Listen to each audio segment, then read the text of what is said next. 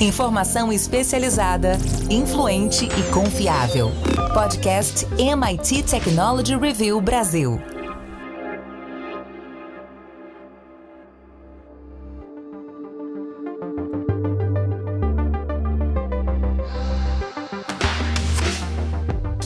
Olá, no ar o podcast da MIT Technology Review Brasil, um oferecimento do SAS. Seja muito bem-vindo, vamos juntos aqui nesta edição discutindo tecnologia, negócios e sociedade. Hoje para falar sobre os desafios da implementação de políticas relacionadas à tecnologia, como fazer com que a digitalização alcance os diferentes níveis, as diferentes esferas da gestão pública. Né? É uma dura relação entre governo e tecnologia. Eu costumo dizer que o legislador ele está sempre atrasado, ele está sempre atrás daquilo que a tecnologia e que todas as ondas de inovação propõem. Mas há modelos e há caminhos para que essa implementação aconteça sem que na verdade, sem ruídos não, com o mínimo de ruído possível. E o ambiente de testes para isso tudo se faz necessário. Há alguns modelos interessantes e hoje eu e o Rafael Coimbra vamos discutir alguns desses caminhos. Rafa, por que é que a gente pode dizer que Nova York é um bom laboratório para essa conexão entre a gestão pública e a tecnologia? O caso de Nova York, Aros, é muito interessante porque ali é um quase que uma, um microcosmo, uma representação de uma cidade que, obviamente, está nos Estados Unidos, mas que compõe diversos grupos, diversas, é, não só de nacionalidades, de idades, de ideias. É um centro pujante e faz com que algumas esferas políticas comecem a usar determinadas tecnologias para integrar a sua sociedade, para fa facilitar a vida do cidadão. Eu acho, Aros, que o, o, o poder público ele tem uma, um grande objetivo dentro dessa facilidade da vida do cidadão, ou seja, da desburocratização. Né? O governo está ali para servir os cidadãos. Hoje, dá para você fazer isso com tecnologia, tendo uma boa base de dados, e essa base tem que ser integrada, eu já explico mais para frente, e você tem que ter uma boa comunicação. Como é que você explica para a sociedade, como é que você faz com que esses, essas soluções sejam acessíveis e inteligíveis por parte da associação. Então, Nova York vem, vem fazendo uma série de experimentos, vem integrando os seus serviços públicos, só que existe uma reação natural, a gente, estou falando agora geral, né? não só Nova York, né? a sociedade ela olha meio que com desconfiança para as autoridades públicas. A classe política não é, digamos assim, algo uh, visto com bons olhos a princípio. A gente tende a desconfiar, a gente acha que está sendo o tempo inteiro é, taxado e os nossos impostos não são convertidos como deveriam, então a gente já tem um pé atrás. Se não houver uma conexão, uma segurança, uma confiança estabelecida por parte desse ente através desses mecanismos tecnológicos, a coisa não flui. O que acontece é que muitas vezes, e eu, eu uma, já uma avaliação que eu tenho feito em cima do, de, desses testes, muita gente entendeu que dá para usar ferramentas tecnológicas, mas às vezes tem um ferramenta demais, então não, não basta você criar um, um, aplicativo, isso por si só vai fazer milagre. Se esse aplicativo ele não funcionar direito, se esse aplicativo não entender que você é você, né? se, se, às vezes você perde mais tempo fazendo um cadastro, aí você esquece a senha, tem não sei quantas senhas, não sei quantos passos. Se isso não for fácil para o cidadão, não adianta. Não adianta você ter 500 mil canais digitais, é, SMS, e-mail, aplicativo, website se esses canais também não se comunicarem uns com os outros. Então, eu acho que antes de qualquer autoridade fazer um experimento como, como esses, ela tem que ter um projeto de longo prazo e tem que ter uma estratégia. Porque muitas vezes órgãos dentro de uma cidade, por exemplo, começam a criar os seus próprios mecanismos, mas eles não se falam. E indo para o nível macro, a gente pode dizer que isso é uma, é uma dificuldade nacional também. Vamos, vamos pegar aqui o, o paralelo no Brasil. Cada cidade acaba fazendo ali, a gente tem né, mais de 5.500 municípios no Brasil. Imagina se cada prefeitura faz o seu aplicativo para facilitar a vida do cidadão. Ótimo. Mas será que isso está integrado? Né? As secretarias estão integradas? Será que isso está integrado com o governo do Estado? E será que, por sua vez, isso está integrado com o governo federal? Vejam o, o, os níveis que devem existir estratégicos sobre uma coordenação para que as coisas fluam. Agora, depois de muitos anos, a gente está começando a ter, por exemplo, uma CNH, um documento único digital. Antigamente você tirava uma identidade é, e, e, cada estado fazia da sua forma. É, acontecia, inclusive, o caso de fraudes, né, em que pessoas tiravam documentos de identidade em mais de, de um estado diferente. Se não houver um planejamento integrado, isso não vai funcionar. Isso vai dar problema lá na frente. Então, o que eu estou querendo dizer, em resumo, é excesso de digitalização pode ser ruim. É preciso que isso seja muito bem pensado, que isso seja trabalhado em várias esferas e, mais uma vez, não só integrado, mas como comunicado aos cidadãos. A gente tem que lembrar, Aros, que no Brasil, estou é, agora pensando aqui nos dados que foram divulgados há poucos dias do, da pesquisa TIC Domicílios, que ainda existem muitos brasileiros, muitos cidadãos que não estão conectados, não têm internet, são pessoas de baixa escolaridade, com, na, das classes D e E. Essas pessoas, não adianta a gente digitalizar o governo e não digitalizar o cidadão. Essas pessoas têm que ter acesso à internet, têm que ter acesso a algum dispositivo eletrônico e têm que ser treinadas, educadas digitalmente para poder serem inseridas dentro desse novo contexto global. Né? Tô, a gente está falando de Nova York, óbvio que é um, uma super cidade, mas o Brasil está passando por um processo como esse. E não dá para excluir essas pessoas que já são excluídas do mundo analógico. No mundo digital, elas ficarão mais excluídas ainda se não houver um planejamento, um trabalho sobre elas. Ô, Rafa, um, um aspecto interessante, né? Você, você faz o paralelo com o Brasil, e acho que esse também é um desafio quando a gente olha o caso uh, em Nova York ou em outros países, uh, que é o, o, o, da história, né? Os sistemas legados. O quanto de investimento em uma infraestrutura foi feito e o quanto a burocracia muitas vezes impede que a modernização aconteça no ritmo que precisa ser feito.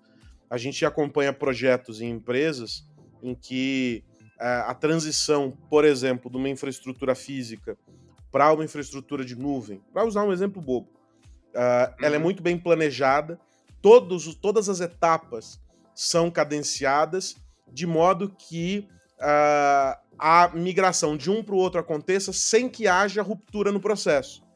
Na esfera pública, muitas vezes o que a gente tem, é, pelo menos aqui no Brasil, é uma morosidade muito grande porque isso envolve licitação, às vezes isso acontece no meio da transição de uma gestão para outra, são olhares diferentes sobre o tema e isso acaba se perdendo. O Brasil, de novo, fazendo paralelo aqui e buscando o período da pandemia, esbarrou numa dificuldade muito grande que foi a centralização dos dados do SUS, Sistema Único de Saúde.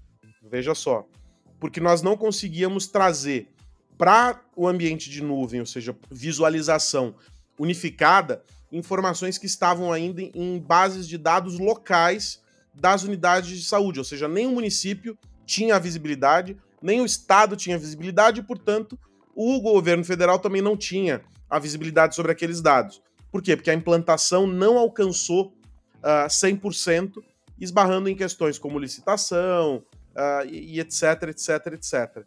Ou seja, essa a, a digitalização ainda esbarra nesse processo de transição do legado para essas novas tecnologias uh, por um sem número de razões. E a gente está perdendo uh, não só o tempo, mas a gente está perdendo informação. Você estava falando sobre base de dados, que é algo crucial para esse processo, né?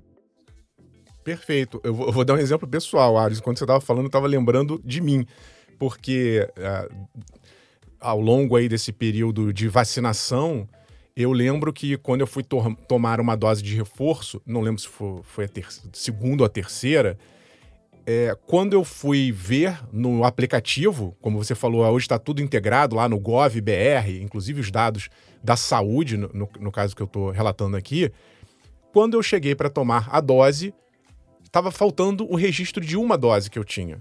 Por que isso aconteceu? Porque a gente viu provavelmente você que está nos ouvindo passou por isso. Você foi lá, se vacinou, alguém anotou num papel, tanto na sua caderneta de vacinação quanto num papel lá do posto de vacinação, e depois passaria esse, essa anotação feita à mão para um, um, registro de computador. Ora, muito provavelmente o que aconteceu foi, foi esse, esse, esse, esse passo que você está falando, do analógico para o digital. Se tivesse sido feito desde o início, alguém já ali com o aplicativo na mão e tivesse inserido as informações diretamente no sistema, isso não teria acontecido. Então, sumiu uma dose da minha vacina, está anotada na minha caderneta, mas não está anotada no sistema. Isso é um exemplo simples que eu estou dando aqui para mostrar, Aros, que falta uma transformação digital de quem está do outro lado também. Aqui, no caso, de funcionários públicos das, dos três, das três esferas do, do governo: municipal, estadual e federal. A gente fala muito de transformação digital das empresas, e aí lembrando que transformação digital não é a aplicação pura de tecnologia, é como você muda cultura, muda comportamentos, muda processos, muda formas de gestão capitalizadas por essa tecnologia, turbinadas pela tecnologia, e se a gente não tiver esse tipo de visão, se a gente não treinar, né? Eu falei primeiro do treinamento do cidadão. O cidadão também tem que passar por uma transformação digital. Ele tem que entender que o mundo está caminhando para uma facilidade potencial, desde que bem feita. Isso vai ser bom se ele for inserido e treinado para isso. Mas do outro lado, quem está fazendo essa captura de dados ou pensando nessa estratégia tem que estar com isso em mente. Não pode ser algo como, ah, vou dar uma ferramenta aqui e se vira o meu funcionário, o meu servidor público, e ele vai ter que se dar conta disso aqui. Não funciona tão bem assim. Essas pessoas precisam ser treinadas. Eu acho muito importante que a gente é, estabeleça isso e, e, ao mesmo tempo, Aros, é, tem que ter também uma estratégia de não colocar tudo na mão da máquina. Existe uma, vou chamar um, um tecnosolucionismo, um romantismo de que, beleza, agora eu vou transformar todo mundo, ou todos os servidores em chatbots e vai resolver.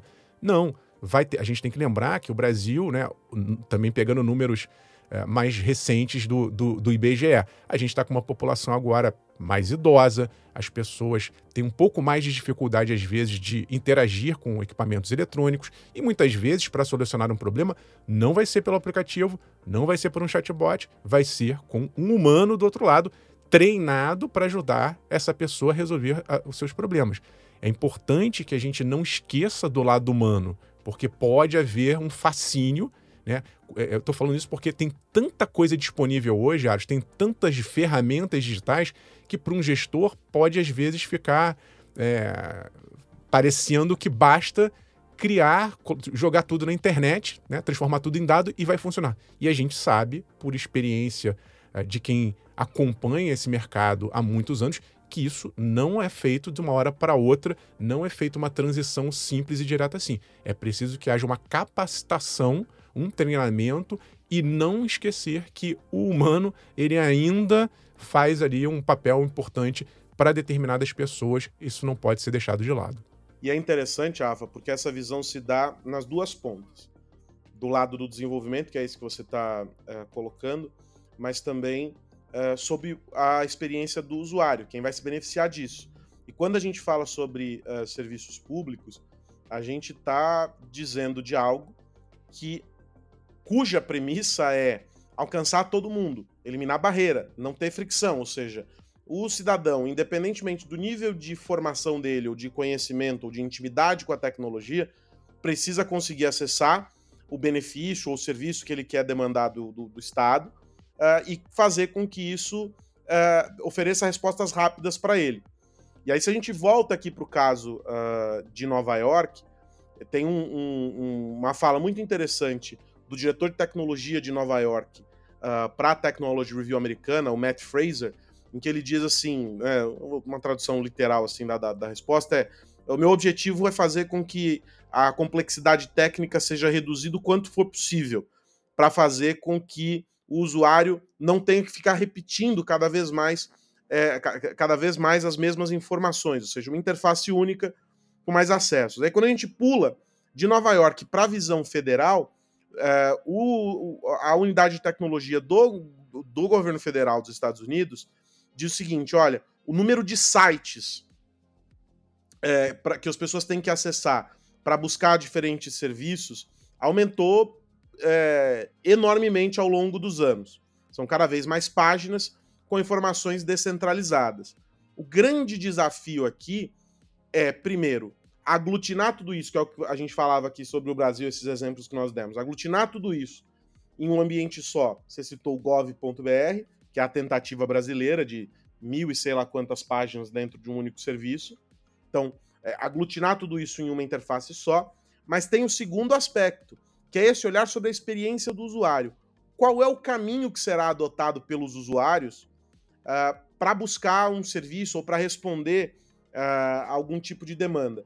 A experiência nos Estados Unidos mostrou, Rafa, uh, que quando a, o município aciona o cidadão para algum tipo de campanha, para algum tipo de, de serviço que quer se ou que se pretende digitalizar, a resposta é muito maior do que quando isso acontece na esfera federal, até pela distância né, do governo federal do cidadão e o município do cidadão.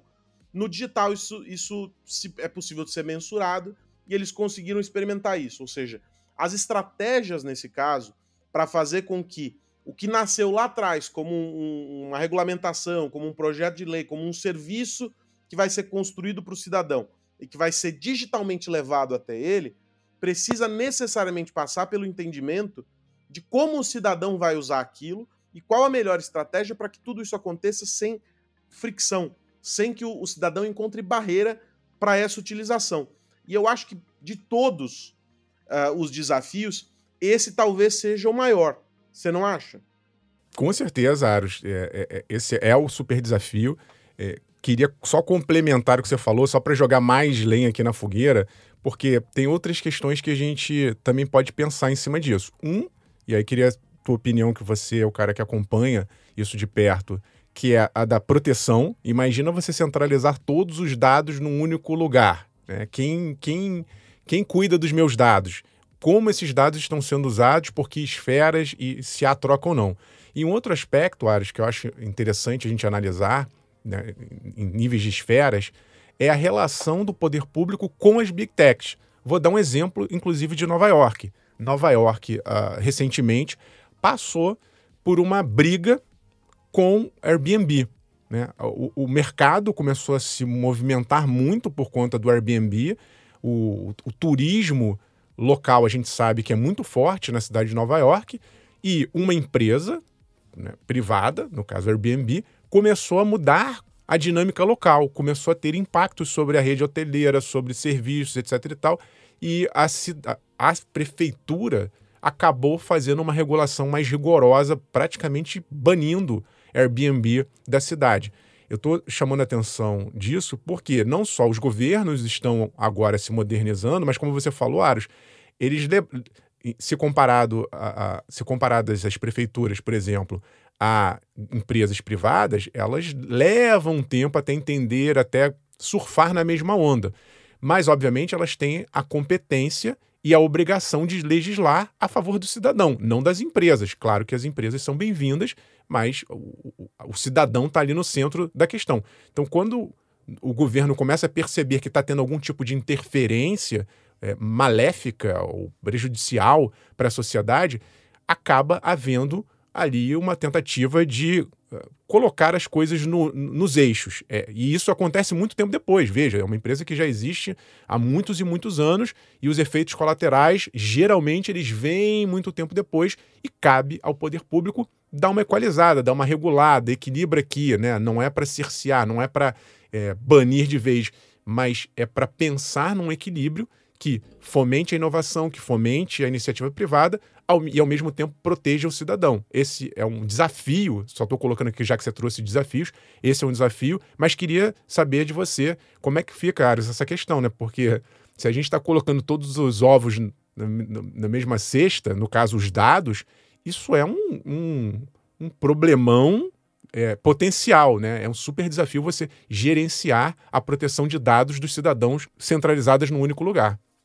E é muito doido, né? Porque o, o governo, ou os governos de maneira geral, são os maiores detentores de dados uh, que existe. Nas empresas, elas retêm muita informação? Sim. mas só daqueles clientes que interagem com ela. Essencialmente, ou pelo menos em tese, 100% dos cidadãos interagem com o governo. Desde que seja um cadastro do RG que você vai fazer, ou só no início a sua certidão de nascimento. A partir desse momento, você já tem informações sensíveis que foram retidas pelo governo. Como tudo está informatizado, né, hoje, quando você faz uma certidão de nascimento, automaticamente os dados já estão ali e cria-se um registro daquele cidadão para a sociedade. O governo já identifica. E na outra ponta, e aí como diria Machado de Assis aqui, as duas pontas da vida se tocam, na, na outra, no outro extremo, quando o, a certidão de óbito é emitida, automaticamente este documento é ah, imputado e todos os órgãos recebem a informação do falecimento. O INSS dá baixa no que ele precisa dar baixa, o Detran reconhece o que ele precisa reconhecer, a Receita Federal e por aí vai. Todo mundo consegue saber. Ou seja, é, isso acontece no Brasil, isso acontece na maior parte dos países em que tudo isso está informatizado. Sobram casos, e aí há casos específicos sobre uh, violação de dados de pacientes no caso da saúde, ou a privacidade dos pacientes por meio da violação de dados uh, foi completamente deixada de lado, uh, no caso da saúde, por um sem número de vazamentos. No Brasil, a gente assistiu isso muito durante a pandemia, mas não isoladamente a gente tem episódios outros de vazamentos em, em, em diferentes níveis. E isso mostra que, uh, assim como existe um gargalo importante de infraestrutura para digitalização de maneira geral, que é o que a gente dizia aqui no começo da conversa, existe também um desafio para fazer a proteção dessas informações e, mais do que isso, a gestão de risco, do, do, do risco que, que, que envolve a manutenção desses dados.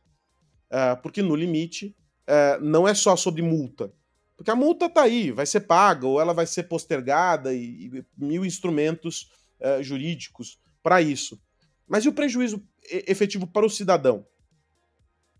Então, quando você faz lá o cadastro no GovBR, ou quando você acessa as páginas né, de, de serviços outros do município, do estado e por aí vai, você está imputando informações, você está está se tornando visível dentro de um banco de dados, não é para uma espécie de Big Brother. Essa é a menor das preocupações. Ah, eu não vou me cadastrar porque o governo está me monitorando. Não, porque essa é uma faca de dois gumes. Há monitoração? Óbvio que há, mas a monitoração vai acontecer por meio da sua conta no banco, por meio de outros tipos de, de registros. Ah, efetivamente o que vai acontecer é que você passa a ser visível e você vai também ser protegido pelos instrumentos, uh, sejam eles sociais, sejam eles uh, de políticas públicas que vão se fazer a partir dessas informações e etc, etc, etc. Mas a verdadeira proteção está na manutenção desses dados, o que o governo efetivamente vai fazer e o que ele não vai fazer com essas informações. E eu acho que essas são perguntas importantes que, em alguma medida, ainda carecem de respostas. A gente tem iniciativas importantes, o Tribunal de Contas aqui, inclusive um dos nossos colunistas, o Fábio Xavier, tem feito uma série de artigos, estão disponíveis no nosso site. Ele já escreveu também uh, uh, sobre isso no âmbito das empresas, mas no caso específico da esfera pública, ele tem alguns artigos bem interessantes que tratam da, da, da manutenção e da proteção desses dados. Há perguntas importantíssimas que precisam ser feitas antes dessa implementação, mas infelizmente essas coisas elas não caminham na mesma velocidade. Então ainda é um gargalo e ainda é um risco importante. Por quê? Porque os governos não estão prontos para lidar com esse tipo de situação. Há uma imaturidade muito grande e isso se revela cada vez que uma nova fraude ou a cada vez que um novo golpe acontece. É, então, uh, o, grande, o grande desafio aqui é como é que a gente acompanha a, o desenvolvimento da infraestrutura, com o estabelecimento de políticas efetivas, com a, a visibilidade para o cidadão de que aquilo é benefício para ele, de que aquilo é importante para ele, com a segurança e a manutenção desses dados em um, um, um ambiente confinado uh, e isolado do resto do mundo. Então são muitos pontos de contato e muitos olhares que precisam ser, né, muitos pontos de vistas que precisam ser alcançados. E tudo isso se torna cada vez mais delicado. nos Estados Unidos a gente teve casos de vazamentos de dados ou de uso incorreto de dados que levaram, por exemplo, a erros médicos, porque os cadastros, as bases estavam ali confundidos. É, é, é, os dados tinham, tinham sido imputados de maneira uh, incorreta ou foram trabalhados de maneira incorreta. Também houve vazamentos de dados e a, e, e, e a vulnerabilização desses cidadãos a partir desses dados levou, por exemplo, a uma interpretação incorreta sobre atendimentos. Tudo isso gera cada vez mais insegurança e tudo isso gera um afastamento do cidadão. Trabalhar com segurança não é só sobre proteger, mas é sobre dar uh, confiança para o cidadão de que ele pode uh, usar aquele serviço e que ele não vai ser lesado na ponta. E essa confiança se constrói diariamente, né, Rafa? Esse talvez seja o grande desafio. Quando a gente tem serviços, por exemplo, ah, vamos digitalizar o pagamento, uh, sei lá, o metrô agora não tem mais o bilhete, agora é QR Code. Poxa, muito bacana, mas se o aplicativo que gera o QR Code não funcionar, o cidadão vai automaticamente querer voltar para o papel, porque para ele aquilo lá era mais seguro, era mais confiável. Confiança é sobre isso, não é só necessariamente sobre uh, um, o, o, dado ser vazado, ou sobre um golpe, ou sobre qualquer coisa. É sobre ter a certeza de que ao utilizar aquilo, você não vai ter problema. Então, no fim do dia, o governo também, os governos todos precisam mostrar isso para o cidadão, de que é confiável estar ali. Começamos e terminamos falando isso, né, Aros? Confiança é a palavra-chave. Não, é a palavra-chave em 100% dos casos. E eu faço a recomendação para que você que nos acompanhou aqui dê uma olhada no nosso site, é, nesses artigos que eu citei, e tem alguns bem, bem interessantes do Fábio e outros uh, colunistas falando, por exemplo, sobre iniciativas uh, blockchain implementadas uh, para o governo para, por exemplo, democratizar o acesso a moedas digitais, enfim, um sem número de vieses, falando sobre mobilidade, sobre saúde, inclusive. o nosso tópico de health tem vários artigos que tratam dessa relação com, com a digitalização e como a digitalização e a ampliação desses acessos beneficia a população. Ou seja, esse é um tema frequente uh, eh, para nós aqui na Technology Review. O que mais você precisa saber? Ô Rafa, vou, vou usar aqui a expressão uh, do nosso amigo André Miceli, que está voltando neste momento uh, de Portugal, eles, ele e você uh, estiveram no Web Summit, e eu vou virar a chave aqui, mas já direcionando a minha pergunta, é, o que você viu por lá, né, o que vocês viram por lá, a gente produziu muito conteúdo uh, que está sendo liberado para os nossos assinantes, mas é, o que saltou os olhos nesta edição do Web Summit que você participou, Rafa? Aros, é, algo que não era tão surpreendente se confirmou que foi o domínio de temas ligados à inteligência artificial. A gente viu a inteligência artificial não só generativa, né, coisas ligadas ao, ao, a discussões do tipo chat GPT, mas o uso da inteligência artificial em, em tudo. Né? Vários painéis, a gente teve ali é, desde discussões climáticas, e aí tinha discussão climática com IA, tinha a, a questão toda da regulação. Né? Será que a gente vai ter um mundo mais regulado, um mundo menos regulado? E é interessante, Aros, porque só para dar um exemplo de como essa discussão estava quente e ela estava 100% atual, logo, logo no fim, acabou ali o, o Web Summit, teve um anúncio que o, o, CEO da OpenAI, o Sam Altman, tinha sido destituído do cargo. Ele foi expulso da própria empresa porque gerou-se ali uma crise de confiança. Há quem diga que por trás dessa decisão é, o Altman estava querendo acelerar demais a produção, né, a turbinação do GPT. Ele estava querendo é, ir, ir, muito fortemente, muito pesadamente na criação, não só de tornar o chat GPT mais poderoso, mas também criar outras soluções.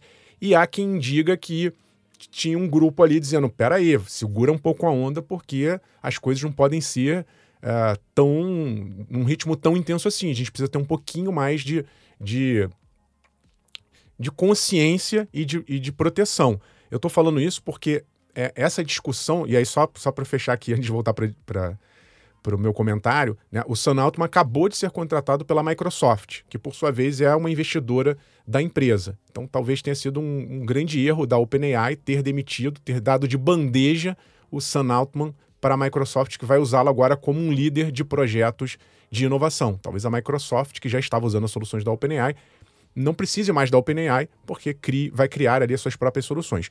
Dito isso, é, teve essa discussão lá. Né? Será que a gente está num momento, e aí muita gente crítica, muita gente é, que já teve é, experiências negativas no passado com proteção de dados, como a gente estava falando aqui, então estava lá a, a, a, a mulher que fez estava lá no, no, centro do escândalo da Cambridge Analytica do Facebook, lá em 2016, 2017, em que ela revelou que houve o uso de dados pessoais para fazer campanhas políticas e ela estava relatando agora a preocupação em relação à inteligência artificial. Será que a gente vai novamente cometer esse erro? A gente vai deixar que as grandes empresas de tecnologia usem os dados das pessoas sem saber direito o que está acontecendo e lá na frente a gente vai ter um efeito colateral ruim? Então ela estava ali do time das que estão defendendo um pouco mais de regulação. E outras pessoas estavam mais otimistas, dizendo: peraí, não dá para é, cercear agora a inovação. Se a gente começar a regular demais algo que a gente nem sabe para onde direito está indo, talvez a gente comece a cortar ideias, é, a, a, tirar cérebros do mercado, e isso vai ser muito ruim porque essas inovações podem trazer muitas, muitos benefícios para a sociedade.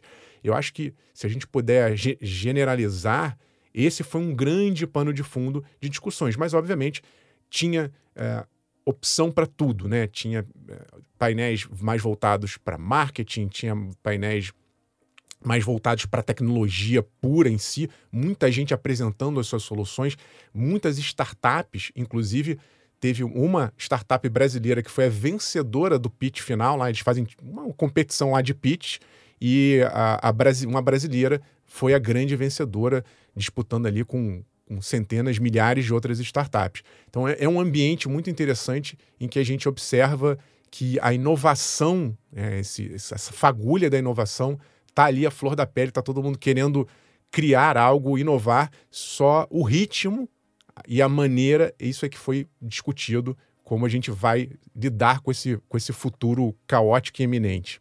E mais bacana é que ano que vem tem novamente o Web Summit Rio, né? Em abril do ano que vem. As discussões serão no Rio de Janeiro e, evidentemente, a MIT Technology Review Brasil vai acompanhar tudo e vamos mostrar para você que nos acompanha aqui no podcast, no site, em todas as nossas plataformas. Rafa, um grande abraço para você. Na semana que vem a gente se encontra aqui com o nosso amigo André Miceli já assumindo as carrapetas aqui deste podcast. Um abraço, Aros. Abraço também para o André que está nos ouvindo agora. Semana que vem estaremos de volta em mais um podcast da MIT Technology Review Brasil. Até lá! É isso. A gente volta na semana que vem, sempre lembrando que o podcast da MIT Technology Review Brasil é um oferecimento do SAS. Até a semana que vem, um grande abraço. Tchau, tchau. Você ouviu o podcast MIT Technology Review Brasil, apresentado por Tech Institute.